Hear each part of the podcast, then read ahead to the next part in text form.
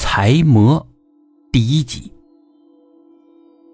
华先生是一个商人，从商多年。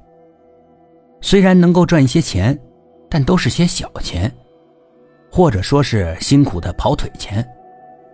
他有个朋友钟先生，也是一个商人。他们两个人以前是同一家公司的，后来一起从那家公司辞职，分别踏入了商海。但是钟先生的生意做的要比华先生好的很多，他赚到的钱比华先生也多很多。有一次两个人聚在一起吃饭，华先生向钟先生求生意经。钟先生说：“其实呢，他能发财，完全是因为拜了一个灵验的财神。”华先生连忙问：“是哪个庙的财神？”钟先生告诉了他。并答应带他去那个庙。华先生到了那个庙里，拜过那里面的财神后，真的生意就有了很大的起色，接连做了几单很赚钱的生意，赚了不少钱。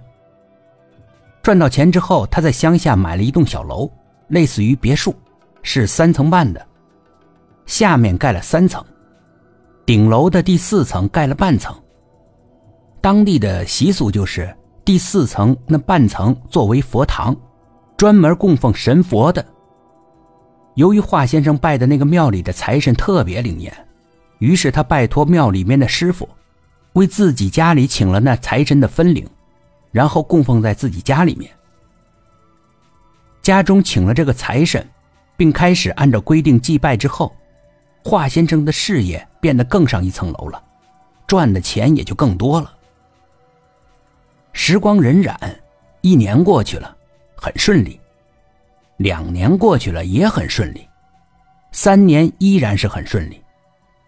于是华先生的事业越做越大，他能接的单子也越来越多。到了第四年的时候，正好有一个非常大的单子，有达成的那个意向。他很期待这个大单子能够做成，如果做成了，他可以大赚一笔。比以往任何一笔都要赚的很多。于是他求家里面的财神，求的比以往更加的虔诚，也就许下了更大的愿望。当他许了这个愿望以后，真的，他家里面供奉的财神也很帮他，这个大单子最终也谈成了。当他谈成之后，正忙着处理这单生意各项事项，忙着备货发货的时候。突然传来噩耗，他的大儿子在外面飙车，然后出了交通事故，紧接着被撞，不幸过世了。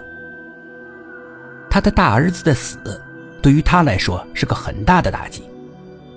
他把公司交给自己的副手处理，自己则集中精力处理家的后事。